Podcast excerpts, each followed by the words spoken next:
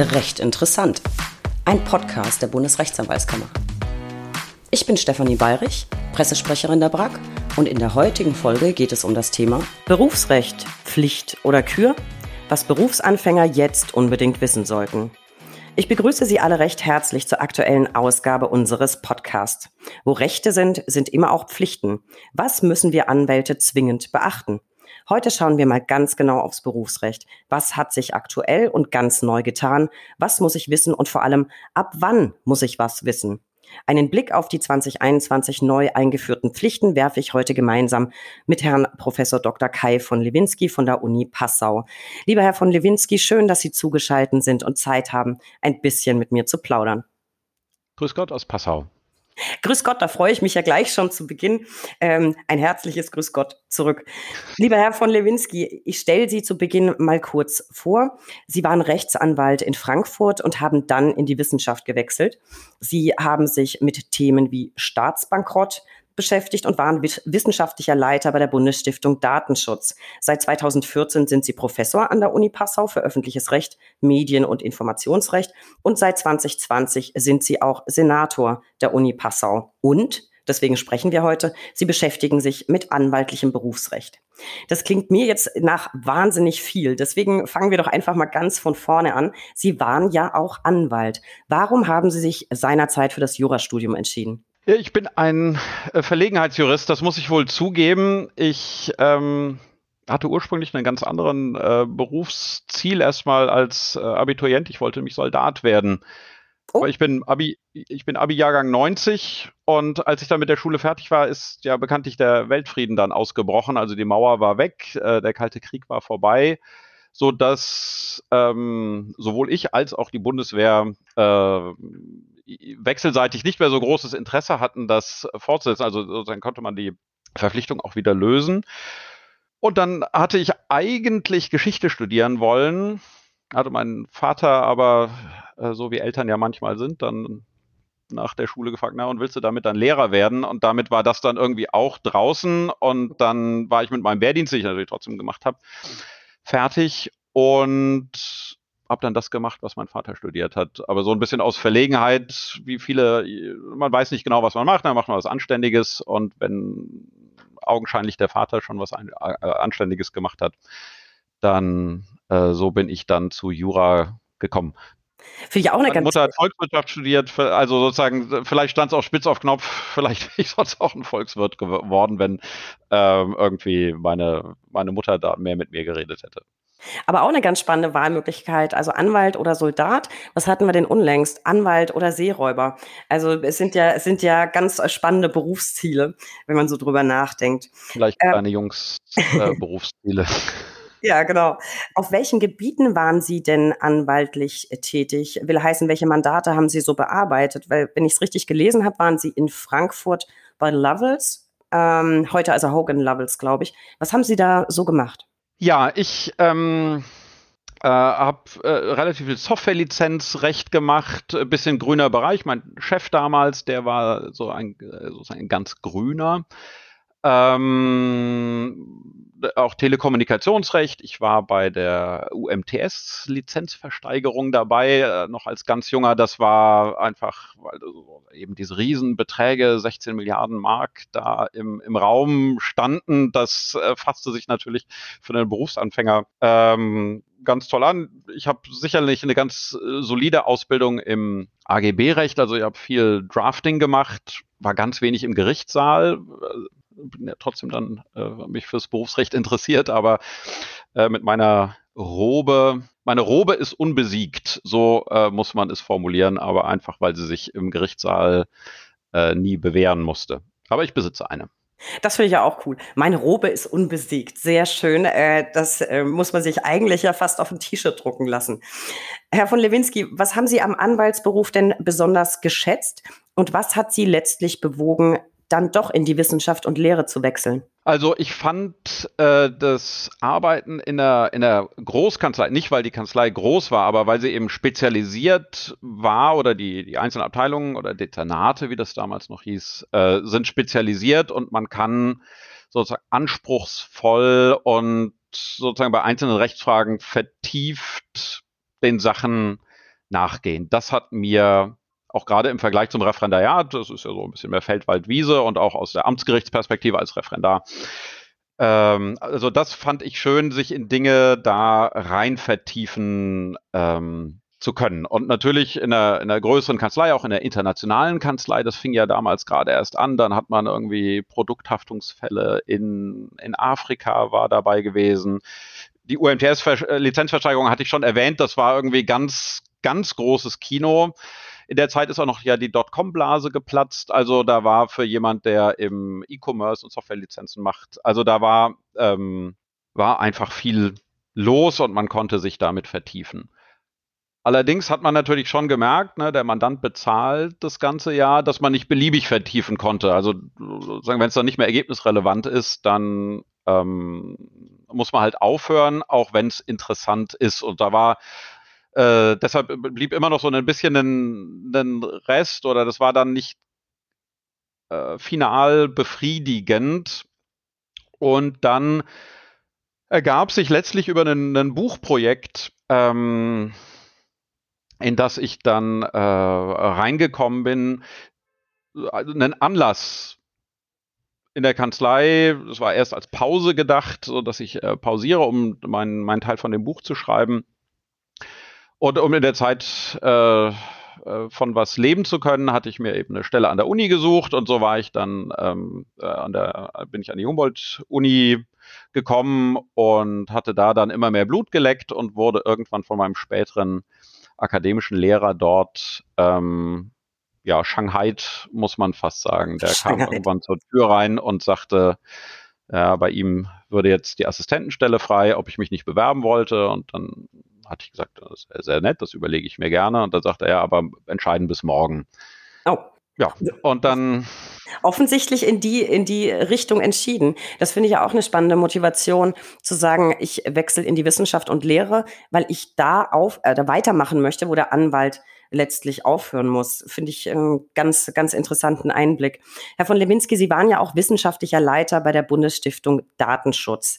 Ähm, wer den Podcast kennt, weiß, Datenschutz eins meiner Lieblingsthemen.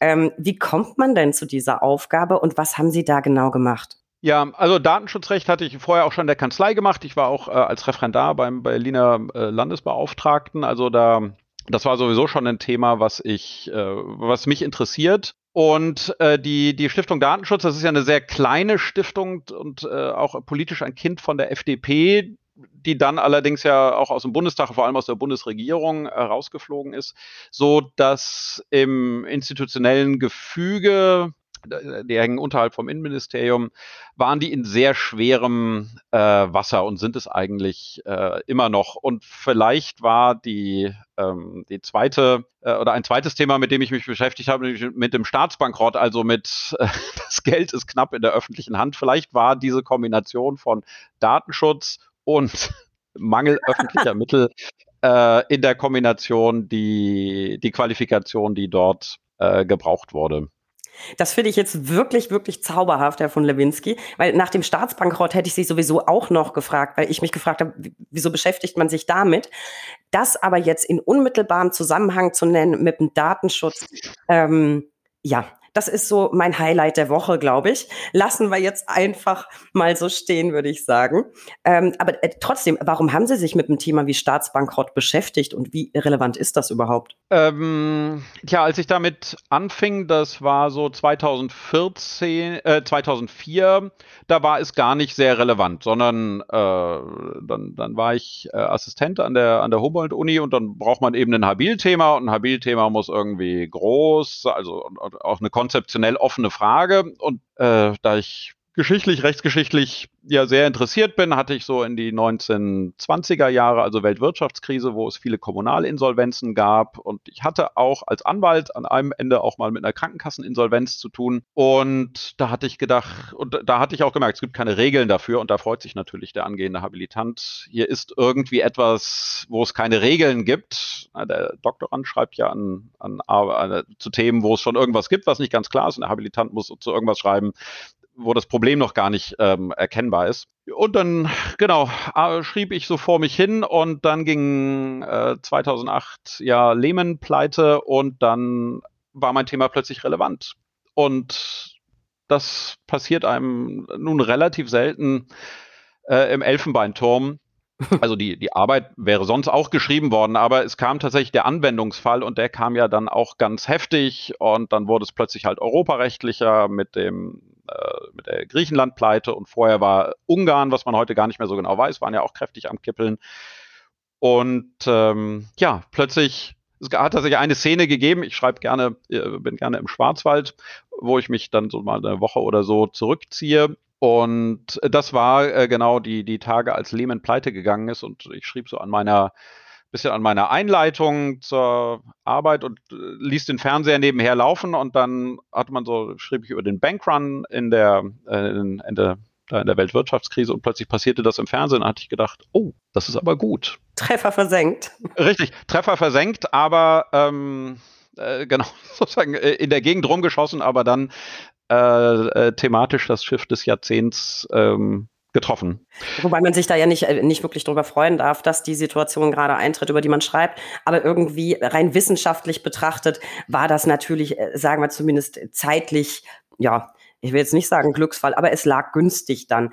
Jetzt verstehe ich, ähm, Staatsbankrott also doch recht interessant und gar nicht so irrelevant, wie ich zunächst gedacht hatte. Ich hatte ehrlich gesagt, Griechenland, Sie haben völlig recht, das hatte ich schon gar nicht mehr auf dem Schirm. Das fühlt sich schon so weit weg an. Herr von Lewinsky, wenden wir uns mal unserem Hauptthema zu. Sie beschäftigen sich ja maßgeblich mit dem anwaltlichen Berufsrecht und da hat sich ja gerade einiges getan. Es gibt einen neuen Paragraph 43f BRAO, der jetzt gerade mit der BRAO-Reform 20 2021 für neu zuzulassende Rechtsanwälte die Pflicht eingeführt hat, die Teilnahme an zehn Stunden Lehrveranstaltung zum anwaltlichen Berufsrecht nachzuweisen. Äh, was würden Sie sagen? War diese Vorschrift überfällig. Ich kann mich jetzt ehrlich gesagt aus meinem eigenen Referendariat nicht erinnern, dass ich da so ausgeprägte Berührungspunkte mit dem anwaltlichen Berufsrecht hatte. Ich glaube, bei den Steuerberatern und Wirtschaftsprüfern ist das schon eine ganze Weile anders. Ich meine, das ist sogar äh, im Examen äh, ein, ein Prüfungsstoff. Bei mir war das, soweit ich mich erinnern kann, abgesehen von der Anwaltsklausur, die aber mit Berufsrecht auch nichts zu tun hat, nicht der Fall. Würden Sie sagen, wichtiger Schritt in die richtige Richtung? Äh, Juristenantwort kommt, drauf kommt an. darauf an.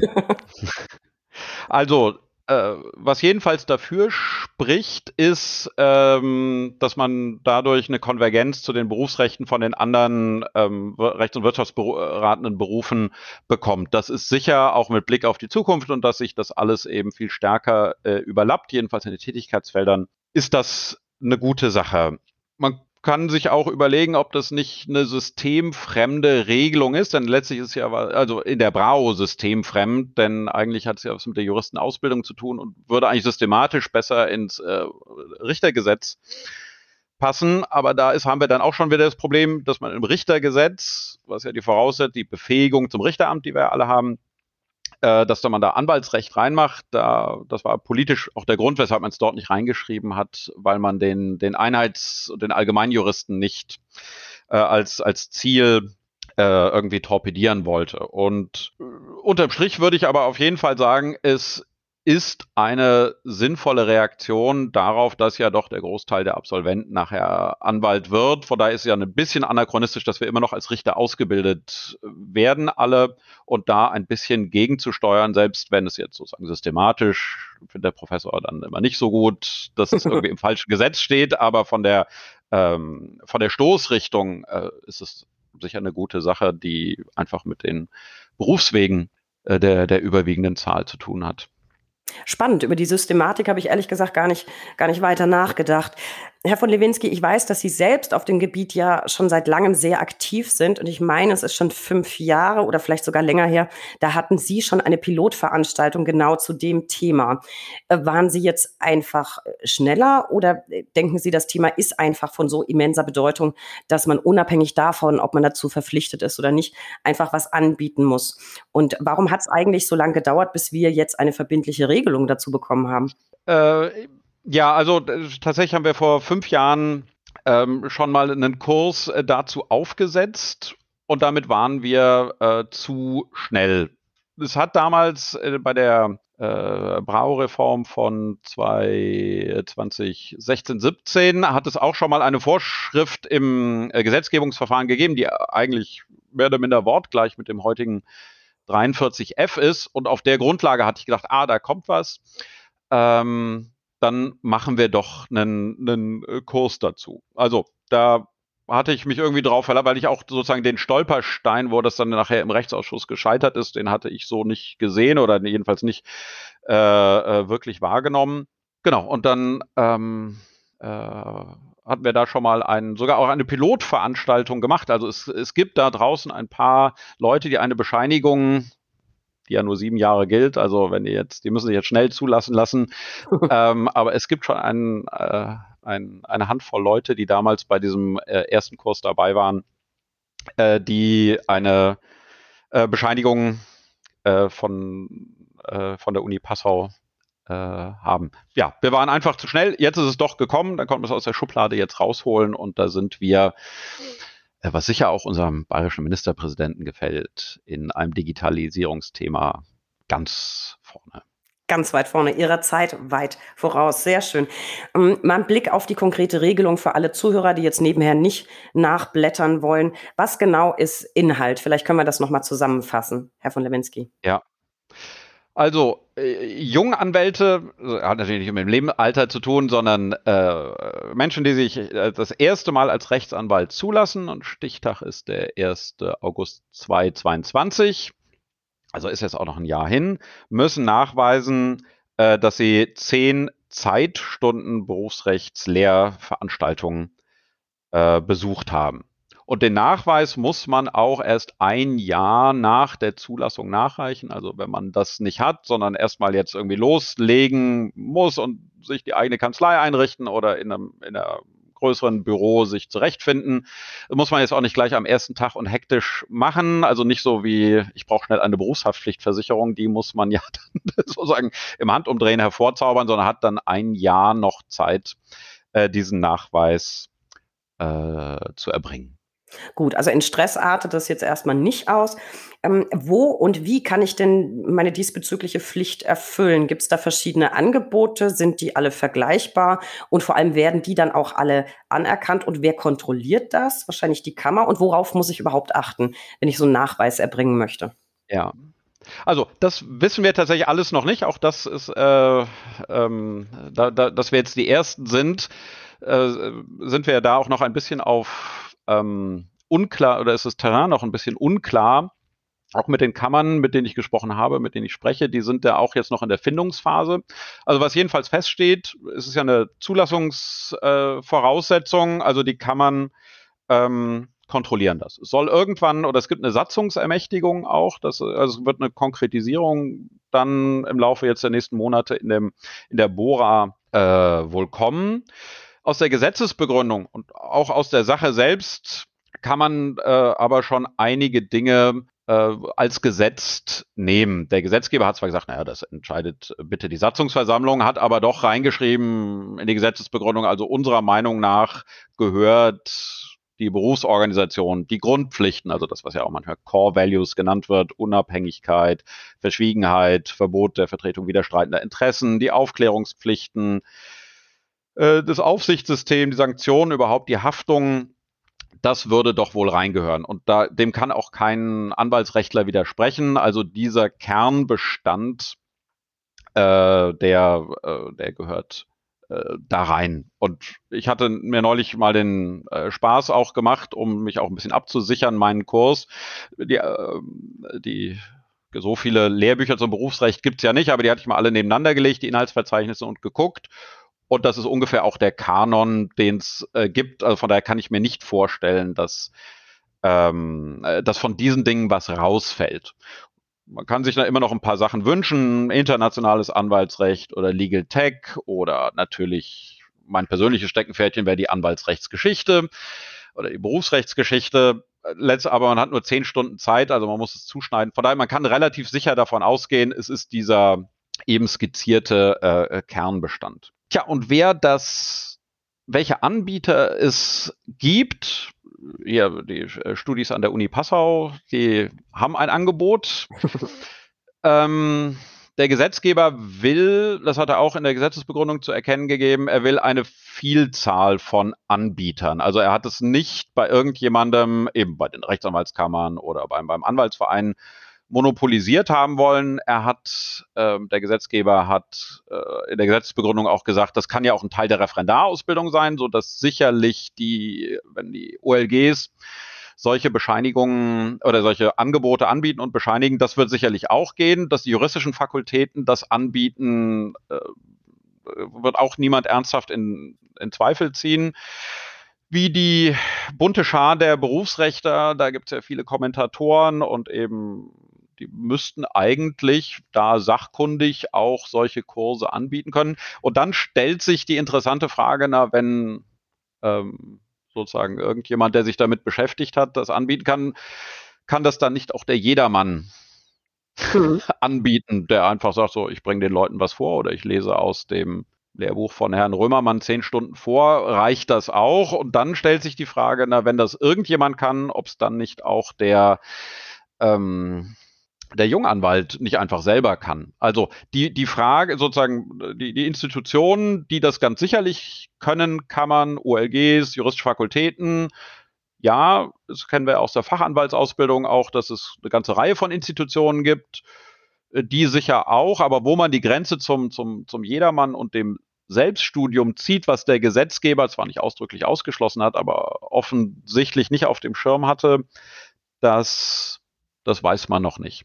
Ich denke, es wird so sein, wie auch bei der Einführung von äh, Fachanwaltschaften und neuen Fachanwaltschaften, dass sich das relativ äh, gut sortiert und sozusagen die gesetzten Player, da muss man keine Sorgen sich machen und wenn man ein freier Anbieter ist, dann muss man äh, es irgendwie plausibel machen, dass man hier sachkundig ist. Und ich denke, es wird ähnlich laufen wie bei den äh, Fachanwaltskursen, dass sich da eben viele ähm, Anbieter bilden und dass der Markt das schon relativ schnell sortiert. Denn wenn einer es irgendwie da ein bisschen schmut oder den ganz billigen Jakob macht und einem dann irgendwie eine Kammer zu erkennen gibt, das erkennen wir nicht an, der ist ja dann auch aus dem Geschäft raus. Ja, ich glaube wahrscheinlich für Referendare wäre es das Praktischste, wenn man das sowieso gleich in der Arbeitsgemeinschaft irgendwie mit abbilden könnte, dann hat man das gleich abgehakt, hat schon das Scheinchen, ähm, hätte ich persönlich wahrscheinlich ganz angenehm empfunden. Herr von Lewinsky, jetzt sagten Sie, was aus Ihrer Sicht und auch aus, aus Gesetzesbegründung alles an Themen mit in, in das Paket äh, kommen wird. Da frage ich mich jetzt, halten Sie zehn Stunden für ausreichend, weil das sind ja doch wirklich eine Menge Themen. Und äh, zehn Stunden ist ja jetzt erstmal nicht wahnsinnig viel und auch nicht wahnsinnig viel Aufwand. Meinen Sie, das reicht überhaupt? Ja, glaube ich schon. Also äh, zehn Zeitstunden sind über den dicken Daumen gepeilt eine Semesterwochenstunde. Und vergleichbare äh, Vorlesungen gibt es auch schon in Schwerpunktbereichen, äh, in manchen Unis auch hier in Passau. Und äh, das reicht. Insbesondere wenn man äh, sich äh, vor Augen führt, dass das ja fortgeschrittene Studenten machen werden. Also die äh, ZPO und äh, hatten und im Deliktsrecht auch sattelfest sind. Und da setzt das Berufsrecht ja doch sehr drauf auf. Es gibt eben ein paar Feinheiten, aber man muss nicht mehr irgendwie bei, äh, bei Adam und Eva anfangen. Ähm, nee, zehn Zeitstunden und sozusagen in einen, wenn man das jetzt nicht an der, an der Uni macht, dann sind das realistischerweise zwei Halbtage, na, zehn Stunden an einem Tag durchgeballert, da Das äh, kann ich äh, didaktisch nicht empfehlen, aber man wird es sinnvollerweise zwei halbe Tage machen. Und also den Stoff kriegt man da, kriegt man gut unter. Das ist, äh, das ist ein gutes Maß. Okay. Zur Frist. Länger wäre, müsste man wirklich die Anwaltsrechtsgeschichte noch reinnehmen und da sind wahrscheinlich nicht so viel Jubelschreie zu hören. Ähm, vermutlich nicht, da stimme ich Ihnen zu. Zur Frist und zum Stichtag hatten Sie uns ja schon was gesagt, was jetzt, wir sind ja immer serviceorientiert. Für alle, die sich kurz vor dem Stichtag zulassen oder ähm, zugelassen werden vielmehr. Ähm, Gibt es auch so eine Art Rückwirkung oder haben die dann quasi einfach, ich nenne es jetzt mal Glück gehabt, ist es nicht, weil das ist ja durchaus sinnvoll, sich fortzubilden, aber müssen die dann nichts nachreichen? Nee, die müssen tatsächlich nichts machen. Äh, alte alte Hasen, selbst wenn die Hasen gar nicht so alt sind, sondern noch im Juli 22 sich zulassen, ähm, äh, für die gilt altes Recht. Das heißt, man muss es nicht nachweisen. Selbst für so einen, äh, jetzt ganz alten Hasen wie mich, der ich vielleicht äh, zwar gar nicht so alt bin, aber meine Zulassung äh, 2.4 schon zurückgegeben habe, wenn ich nach meiner Emeritierung ähm, doch wieder in den Anwaltsberuf zurückkehre. Ich glaube, ich bräuchte diesen Schein nicht. Oder äh, ich bin mir sicher, ich, ich brauche ihn nicht. Empfehlen kann man es natürlich trotzdem, die Berufsrechtskenntnisse nochmal aufzufrischen. Herr von Lewinsky, äh, ich bin ehrlich, also ich glaube aus, aus äh, Sicht der jungen Kollegen, die gerade auf dem Weg sind äh, zur Kanzleigründung, wenn man das jetzt nicht sowieso schon im Referendariat mit abhaken konnte, ist es wahrscheinlich auf den ersten Blick erstmal nervig, weil zusätzliche Pflicht, man hat tausend Sachen zu tun, wenn man eine Kanzlei gründet. Würden Sie aber trotzdem sagen, ähm, das hat schon seine Berechtigung, denn das Berufsrecht bringt ja nicht nur Pflichten mit sich, sondern das Ganze ist vielleicht auch einfach ein Stück weit Privileg. Wie ordnen Sie das persönlich ein? Ja, also ähm, dass man über seine, sozusagen über die Pflichten wird man ja schon durch das Leben relativ schnell belehrt. Ne? Wenn man ein, zwei Haftungsfälle hat, dann, äh, dann kann man sich den Berufsrechtskurs insoweit auch sparen. Das äh, bleibt ja dann doch hängen aber insbesondere bei Regeln hinsichtlich der Verschwiegenheit und auch bei der Interessenkollision, wo es ja durchaus auch äh, Grenzkonstellationen gibt, die dem Mandanten dienen und damit der, der Rechtspflege insgesamt, ähm, halte ich das für sehr sinnvoll. Beim Haftungsrecht kann man auch sagen, na, das ist irgendwie, muss jeder mit seiner Allianz selber besprechen. Aber bei Vorschriften, die ganz unmittelbar und primär dem Schutz des Mandanten dienen, ist es sehr, sehr sinnvoll, dass auch Youngsters äh, das schon wissen. Damit, ja, na, wenn sie eine Interessenkollision dann plötzlich dann doch entdecken, dann müssen sie, äh, selbst wenn sie dann noch irgendwie sauber rauskommen, müssen sie sofort niederlegen und ähm, aber die Frist läuft ja trotzdem. Also das ist alles höchst misslich und auf dem Rücken des Mandanten. Und soweit man das vermeiden kann, äh, ist es auf jeden Fall ähm, gut, wenn auch junge Anwälte und gerade die, die als Einzelkämpfer anfangen. Ne, in der großen Kanzlei gibt es ja immer noch irgendeinen Alten, äh, der einem dann die Hand auf die Schulter legt und sagt, na hör mal, das ist nicht so gut. Aber viele starten ja erstmal als mit der Wohnzimmerkanzlei und gucken, wie sich das rausentwickelt. Und wenn man keinen Mentor hinter sich hat, ähm, nee, halte ich für, ähm, für sinnvoll.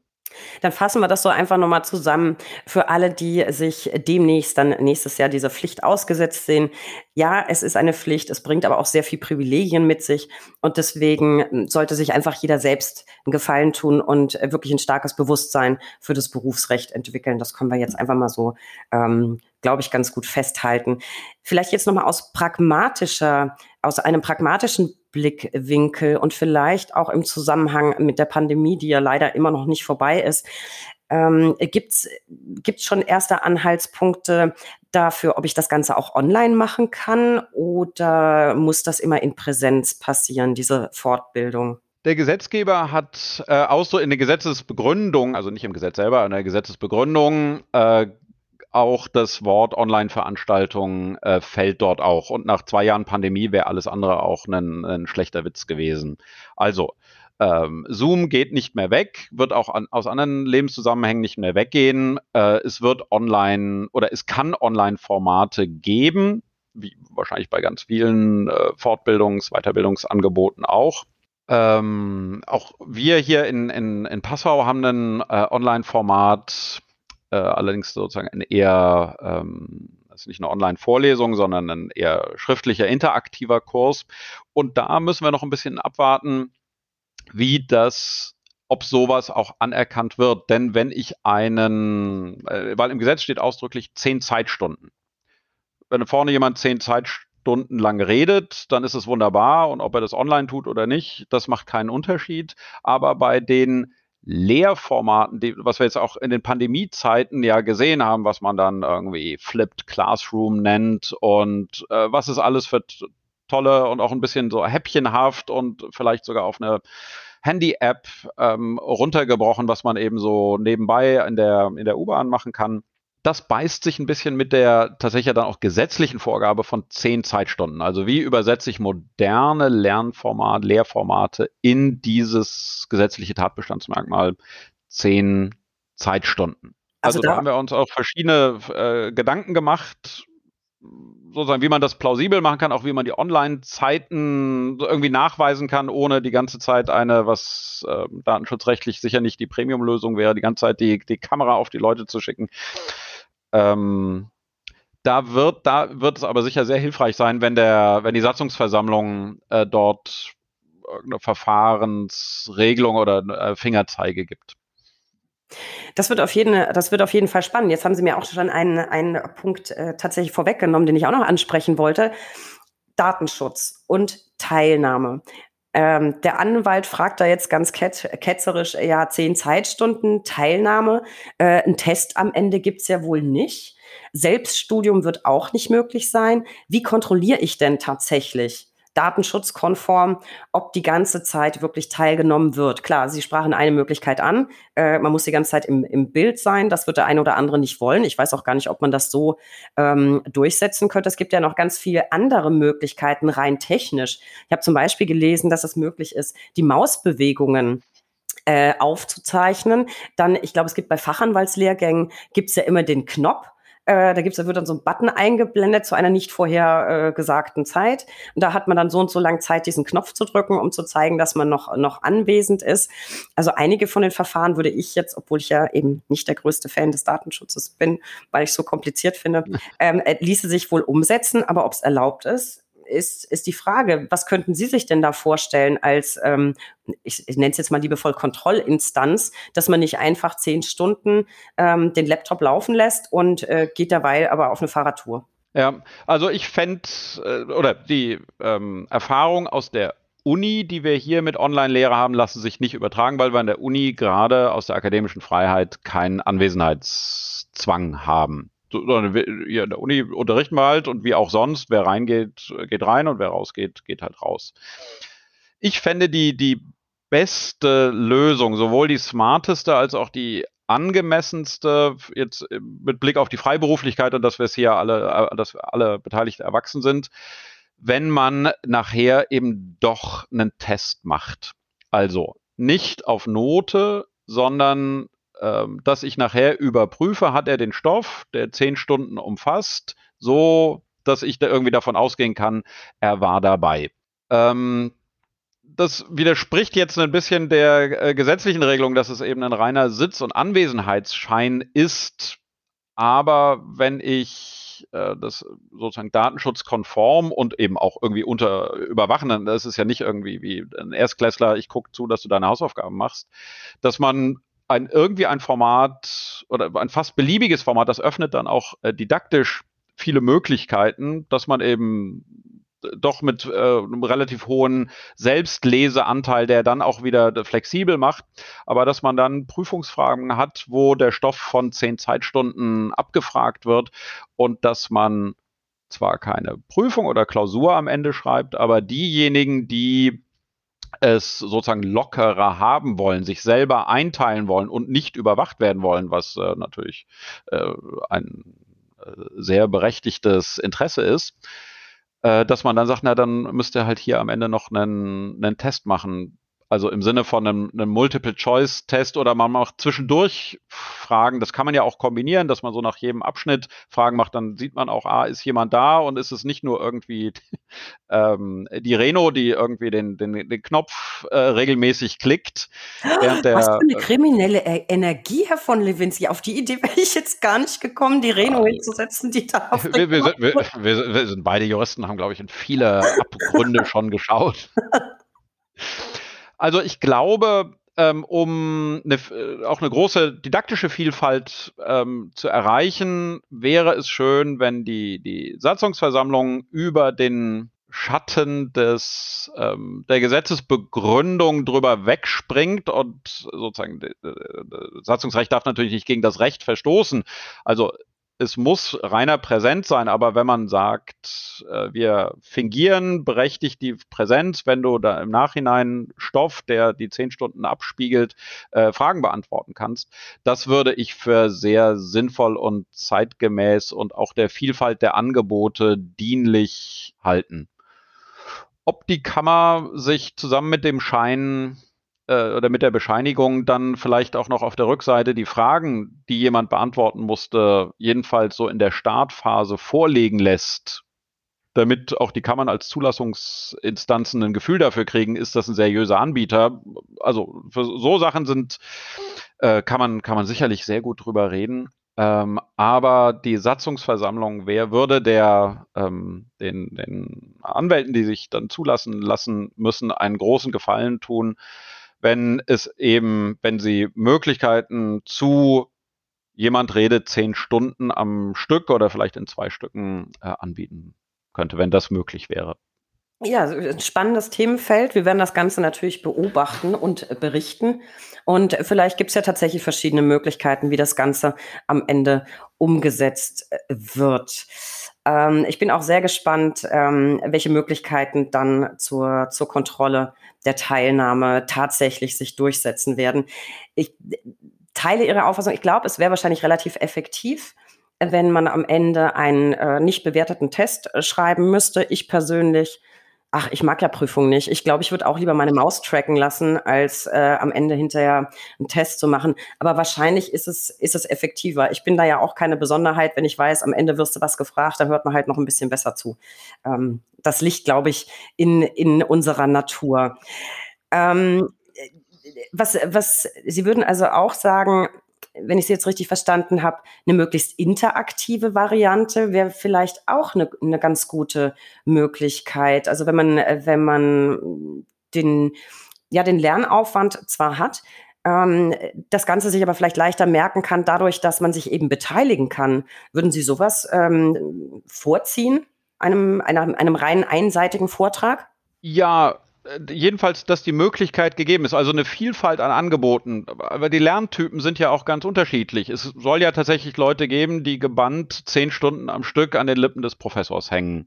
Das ist nicht die Mehrheit, aber die mag es auch geben und die sind mit so einem Frontalformat dann eben gut bedient. Andere mögen es sicher oder äh, ist für viele ist sicher eine Kleingruppe, wo man die Sachen interaktiv macht, äh, eine schöne Sache. Allerdings Kleingruppe, das ist dann jetzt aus der äh, lehrenden Perspektive auch äh, einfach aufwendiger. Und gerade wenn ich so ein Angebot auf dem kommerziellen Markt hole, wenn ich nur zehn Leute be sozusagen bediene in der Kleingruppe, dann ist das für den Einzelnen natürlich teurer, als wenn ich 600 Leute frontal äh, bespiele. Und es wäre auch denkbar, wenn jemand zu mir kommt, kann ich, Herr von Lewinsky, kann ich mit Ihnen zehn Stunden Einzelunterricht haben? Würden wir uns sicher oder wenn wir uns auf einen Preis einigten, ich mache gerne auch, auch Einzelunterricht.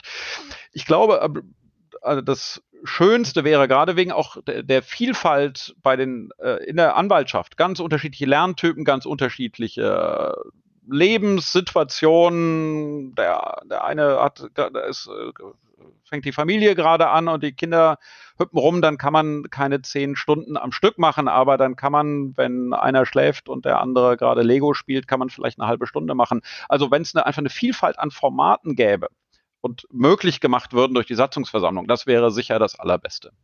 Ich glaube, das wird mir persönlich auch am besten gefallen, weil, wie Sie sagen, es gibt tatsächlich ganz unterschiedliche Typen. Das ist ja schon im Studium so. Ich war nie äh, Team Bibliothek. Ich habe es gehasst, in der Bib zu lernen. Ich konnte das gar nicht. Ich war immer die mit den tausend Kopierkarten, die alles äh, kopiert hat und mit nach Hause geschleppt hat. Und in dem Fall würde ich, würde ich jetzt dieser Pflicht nachkommen müssen. Ich würde mir, äh, auch wenn es vielleicht ein bisschen teurer wäre, eine interaktive Variante raussuchen. Ähm, ich lerne Dinge immer leichter, wenn ich gleich Rückfragen stellen kann. Und ich ja, habe immer die AG-Leiter genervt mit 1000, ja, was ist aber denn wenn? Und ähm, so lerne ich auch leichter. Wir sind gespannt und wie sich das Ganze weiterentwickelt. Die neue Vorschrift, Herr von Lewinsky, würden Sie letztlich, Sie hatten ja schon gesagt, es ist ein Mehrwert und Sie halten es für wichtig. Ist es aber letztlich doch eher schöner Schein, also für das Image der Anwaltschaft? Oder halten Sie diese neue Vorschrift trotzdem für essentiell wichtig und auch effektiv? Wird sich da was ändern? Auch hier, glaube ich, kann ich nur mit einem wohlabgewogenen, es kommt darauf an, antworten. Jetzt, man kann jetzt erstmal sagen, also 150 Jahre ist es ja auch ohne gegangen, ohne dass der, der Rechtsstaat und das Abendland äh, untergegangen sind. Man könnte als ein Protagonist der Freiberuflichkeit auch sagen, also eigentlich solche ganz konkreten Pflichten widersprechen der Freiberuflichkeit, wo man sich ja auch sonst um alles andere kümmern muss und es so machen kann, man einfach nur äh, sozusagen dafür gerade stehen muss, dass es klappt. Aber wie man da hinkommt, ähm, ist ja eigentlich in, bei allen anderen Dingen den Freiberuflern selber überlassen. Ähm, es wird das kann ich vielleicht auch noch aus einer lehrenden Perspektive sagen. Äh, wirklich gelernt wird natürlich nur das, was Pflichtstoff im Staatsexamen ist. Nur das sitzt wirklich richtig. Also von daher hätte ich es vielleicht noch schöner gefunden, was allerdings dann ja Länderkompetenz ist, ähm, ist in die JAPON, also die Justizausbildungsprüfungsordnung, reinzumachen. Und was vielleicht auch noch dagegen spricht, auch aus der äh, lehrenden Perspektive, der äh, juristische Lernstoff ist ja nicht zu knapp. Also wir reden ja überhaupt immer nur über Entschlackung. Und wir haben schon, da hat man auch so Pillen schlucken müssen, wie dass das Kommunalfinanzrecht in Bayern jetzt leider aus dem Examensstoff rausgeflogen ist. Also wissenschaftlich bedauere ich das. In der Sache ist es natürlich sinnvoll. Aber ähm, äh, es gibt auch sehr gute Gründe dafür, dass man diese Pflicht jetzt einführt. Der Berufsstand wird immer vielfältiger jetzt nicht nur von den Tätigkeiten, was Anwälten machen, sondern auch von den, von den Hintergründen und äh, dass man dann die Klammer, die den Berufsstand, die Anwaltschaft insgesamt zusammenhält und vielleicht ja, am Anfang auch den Seitenblick auf die Steuerberater und die Wirtschaftsprüfer. Also was dieser Sorte Mäuse irgendwie, was die alles gemein haben, wenn man das stärker betont, das ist ja in, in Zeiten der immer größeren Vielfalt und Vielfältigkeit, die man ja auch haben will, muss man aber auch ein bisschen gucken, wo ist die Klammer, damit man noch weiß, ja, und was ist denn jetzt das Gemeinsame hier überhaupt? Herr Kilian, der äh, Kölner Berufsrechtler, der hatte mal ähm, ausgerechnet, hat gesagt, zehn Stunden Berufsrecht und im Leben, ein, ein Anwalt würde über den dicken Daumen 100.000 Stunden in seinem Leben beruflich arbeiten. Also äh, das sind hier ein verschwindender Prozentbruchteil. Nur habt euch mal nicht so. Das ähm, ist auch ein äh, ist äh, ein Gesichtspunkt, den man eben schön an dieser äh, an diesen Zahlen festmachen kann. Der Gesetzgeber hat darauf abgestellt, dass es der Rechtspflege dient. Das ist zwar so ein bisschen natürlich so ein Begründungs-Alleskleber, aber gerade im in einem ja auch sich immer weiterentwickelnden Rechtsdienstleistungsmarkt, wo zunehmend äh, nichtanwaltliche Anbieter da sind, ist es aus einer berufsständischen Perspektive sicherlich sinnvoll, ähm, zu versuchen, Unterscheidungsmerkmale zu den nicht anwaltlichen äh, Rechtsdienstleistern stärker zu betonen, damit eben das Besondere der, der Anwälte, dass sie eben am oberen, qualitativ am oberen Rand des Marktes oder den oberen Teil des Marktes bedienen, äh, dass das deutlich wird.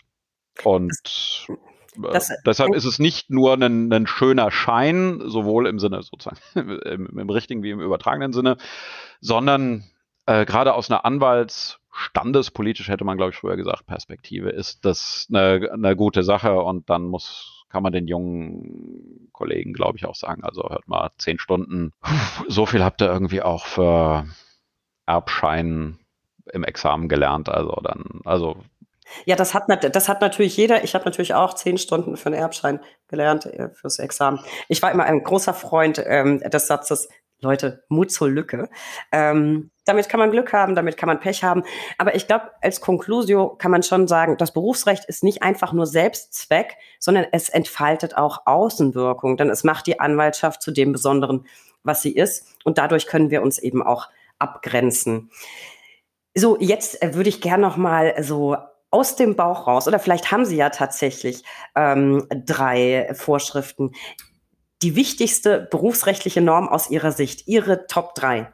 Also die wichtigste ist auf jeden Fall die Interessenwahrungspflicht. Die ist letztlich der berufsrechtliche Leitstern, weil da, also dass der Anwalt der berufene Interessenvertreter ist, daraus leitet sich ähm, eigentlich der ganze Rest ab. Also die, das Verbot der Vertretung widerstreitender Interessen als das, was den Anwalt gerade auch im Vergleich zu anderen ähm, Rechtsdienstleistern ausmacht. Äh, also die Interessenwahrungspflicht mit der Vertretung äh, widerstreitender Interessen, dann natürlich auch die Verschwiegenheit und das sage ich äh, nicht als Datenschutzrechtler und nicht Ihnen als äh, Freundin des Datenschutzes, denn Verschwiegenheit ist ja gerade auch dann, äh, dogmatisch gerade auch ein bisschen was anderes als äh, Datenschutz und Verschwiegenheit sind zwei unterschiedliche Sachen, aber das ist auch einer der Core Values. Und Na, meine eigentliche Lieblingsvorschrift ist der, der 20 Bora, die, ähm, die Robentragungspflicht. Ich werde immer von von äh, meinen, meinen Assistenten auch ein bisschen belächelt. Und wenn man in mein Berufsrechtslehrbüchlein reinschaut, dann ist äh, der, der Abschnitt über die Robe auch überdurchschnittlich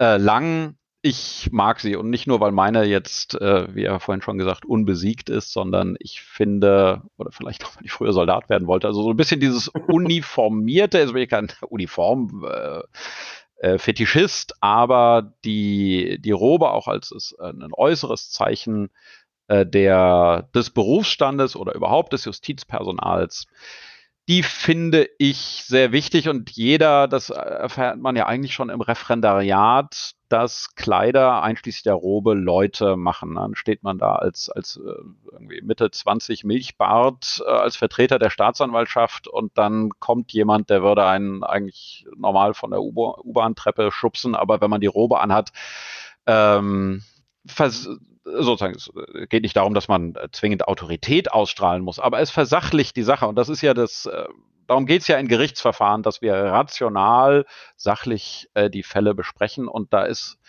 witzigerweise dieser, dieser schwarze Stoff, ähm, äh, hat eine ganz tolle Wirkung und ähm, ich bin immer ein bisschen traurig, wenn die Robe äh, belächelt wird, weil wir doch alle erfahren haben, dass das eben eine, eine Wirkung und auch eine versachlichende Wirkung hat. Ich mag die Robe. Da rennen Sie mir. Und darf sie nicht mehr tragen.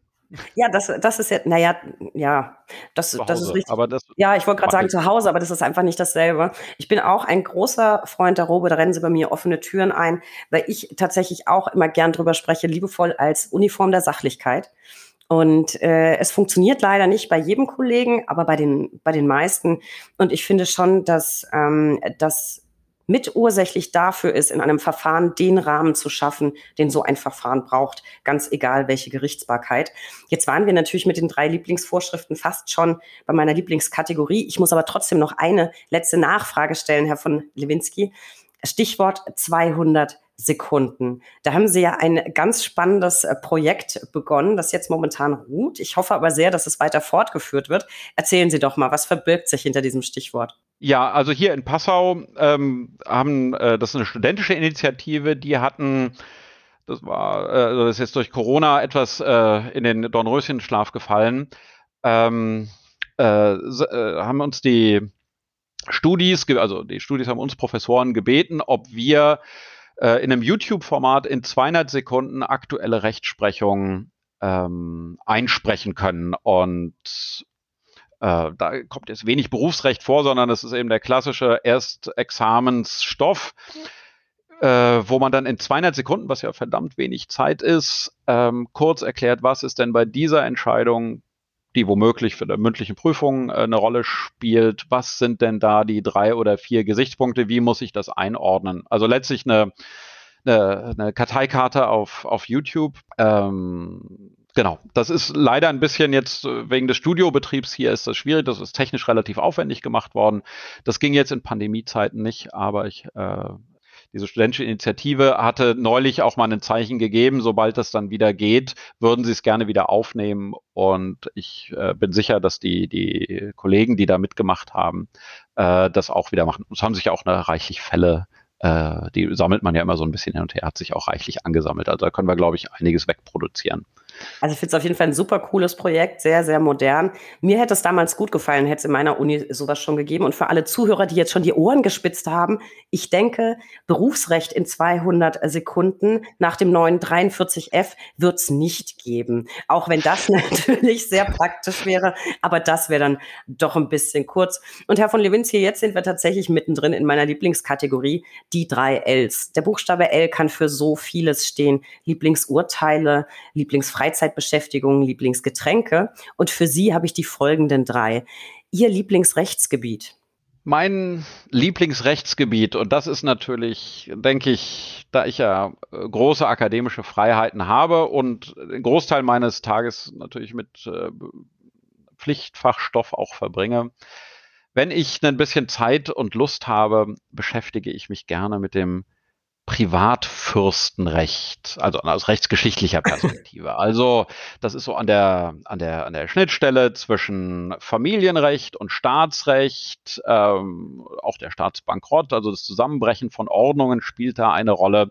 Es ist äh, wahnsinnig vielfältig, also weil der, der ganze Flickenteppich, den wir früher hatten im in Deutschland gab es ja überall einen kleinen Fürsten und die hatten dann jeweils ihr eigenes Recht. Also ist sozusagen die ganze ähm, hyperföderale Vielfalt. Äh, man kann Festreden, die man ja auch manchmal halten muss, auch ganz lokal damit füllen, weil irgendwie in, je in jedem Thüringer Tal galt irgendwie was anderes. Und ähm, ja, das ist sozusagen my, my dirty pleasure. Finde ich großartig, wurde mir tatsächlich noch nie genannt. Also das ist tatsächlich eine Premiere. Da bin ich ja jetzt. Ich habe einen Fall dazu lösen können. Also es ist wirklich ein rein akademisches Interesse. Die, äh, die Fürstenherrlichkeit, das ist ja über 100 Jahre vorbei. Da genau, es ist ein vollkommen elfenbeinernes ähm, Rechtsgebiet sozusagen ohne Bezug zu heute. Und wenn man das eben, das ist das Schöne an der Uni, dass man das eben auch, auch solche Dinge mal betreiben kann. Es klingt aber auf jeden Fall herrlich pompös. Und wenn das Rechtsgebiet schon so spannend war, dann bin ich jetzt gespannt auf Ihren Lieblingsfall. Ja, also äh, wie gesagt, das Privatfürstenrecht ist es nicht. Da gibt es einfach keine Fälle mehr. Eigentlich mein Lieblingsfall, äh, genau, den kann man, glaube ich, auch so, der ist A, so lange her, ähm, dass man auch äh, drüber äh, erklären kann. Also in, als ich äh, damals Anwalt war, hatte ich äh, ja auch mit E-Commerce was gemacht und damals, die Älteren erinnern sich, gab es viel so SMS-Gewinnspiele. Ja, stimmt. Womöglich gibt es das heute auch noch. Jedenfalls äh, die ähm, kaufmännisch ähm, standen oder fielen die damit, dass nur eine SMS versandt wird. Also für den Versender, auch im Großversand, kosten SMS ja Geld und das wird irgendwie kalkuliert. Also man musste die AGB für das Gewinnspiel in 140 Zeichen. Irgendwie 20 Zeichen war für irgendwas Technisches weg. Also man hat noch 140 Zeichen für den Rechtstext. Und gerade so Gewinnspiele, die ja auch ähm, sozusagen die Fallstricke und so weiter lieber nicht ganz nach vorne schieben, aber das musste eben alles drin sein. Und ähm, genau, also es musste alles wichtige Haftungsausschluss, äh, nur für Volljährige, Rechtsweg ist ausgeschlossen, notarielle Ziehung und so weiter. Das musste alles in 140 Zeichen.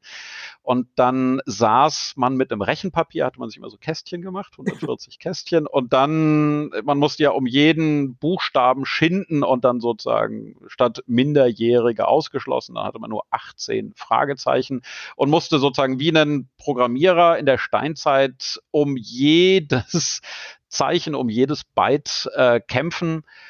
Und das fand ich irgendwie den, also sozusagen kein, kein äh, jetzt irgendwie spektakulärer Fall. Die UMTS-Lizenzversteigerung, wie gesagt, die war irgendwie, das war das richtig dicke Ding, aber sozusagen der, der, der spaßigste Fall oder die spaßigste Konstellation war diese Fummelei ähm, äh, die, die 140, die AGB in 140 Zeichen zu kriegen. Finde find ich total spannend, habe ich mich auch noch nie mit der Frage beschäftigt. Stimmt, es gibt eine Zeichenbegrenzung in SMS. Das wäre überhaupt nichts für mich. Ich bin immer schon völlig überfordert, wenn man in einem Online-Shop ein Geschenk bestellt, lässt es direkt an den Beschenkten liefern und hat aber nur 400 Zeichen für den Grußtext. Ich bin damit schon überfordert. Also das wäre auf jeden Fall nichts für mich gewesen, Herr von Dewinski. So, das letzte L. Sie erwähnten ja auch äh, sehr IT-affin, haben da immer wieder was mit zu tun gehabt. Daher drängt sich ja die Frage auf, Ihr Lieblingscomputerspiel. Ah, ja, ich bin ähm, ein Retro-Spiele-Fan. Also wir haben keine, keine Playstation oder irgendwas zu Hause. Ich habe noch einen einen guten alten Commodore 64. Also das ist äh, auch für diejenigen, die sich an SMS noch erinnern, das ist noch äh, eigentlich ein, ein, technisches Gerät aus den, aus den 1980ern. Ähm, und für die gab es unendlich viele Spiele. Wie man an die rangekommen ist und was es urheberrechtlich bedeutet, das ist alles verjährt. Das muss äh, jetzt hier, glaube ich, auch nicht ausgebreitet werden. Und da gab es ein Spiel, an das sich äh, dienen, äh, sich mit dem Commodore ein bisschen ähm, umgetan haben, die werden das auf jeden Fall kennen. Das heißt Kaiser. Da ist, äh, das ist so ein Strategiespiel, also nach heutigen Maßstäben natürlich unendlich äh, simpel. Und das, und meine, meine Tochter, die ist zehn Jahre alt, Und mit der spiele ich das ähm, sehr gerne. Ich weiß, dass ich sie irgendwann, wenn sie entdeckt, dass irgendwie die Grafik von der PlayStation unendlich viel cooler ist, dann, dann wird es da einen Abriss geben und dann äh, wird sie da mit ihrem Vater das nicht mehr machen wollen. Aber zurzeit äh, sitzen wir, sitzen wir dann und wann und spielen ein äh, eben dieses, äh, insbesondere dieses Spiel, weil das eben auch ganz langsam ist und äh, ganz friedlich. Da kann eben dann das das spiele ich gerne, ein Spiel aus der Finde find ich ganz, ganz wundervoll. Ich habe ja sowieso so eine Schwäche für ja, Retro-Objekte. Äh, ich kenne das Spiel leider nicht. Ich gehöre nämlich nicht zu den Privilegierten, die einen C64 hatten. Meine Eltern haben mir nur ein Atari gekauft. Ich fand es total doof. Und dann wünsche ich Ihnen, dass es noch ganz, ganz lange dauert, bis Ihre Tochter sowas wie Counter-Strike oder so entdeckt und dann Kaiser äh, vorbei ist. Weil ja, auch heutzutage Mädchen spielen sowas auch. Ich habe dann im Studium auch die Computerspiele entdeckt und ich habe immer Command Conquer zum Beispiel gespielt, ähm, um das Atari-Trauma äh, zu überwinden. Lieber Herr das Professor. ich von meinem kleinen Bruder, der, der ragt sozusagen schon äh, in diese Zeit rein.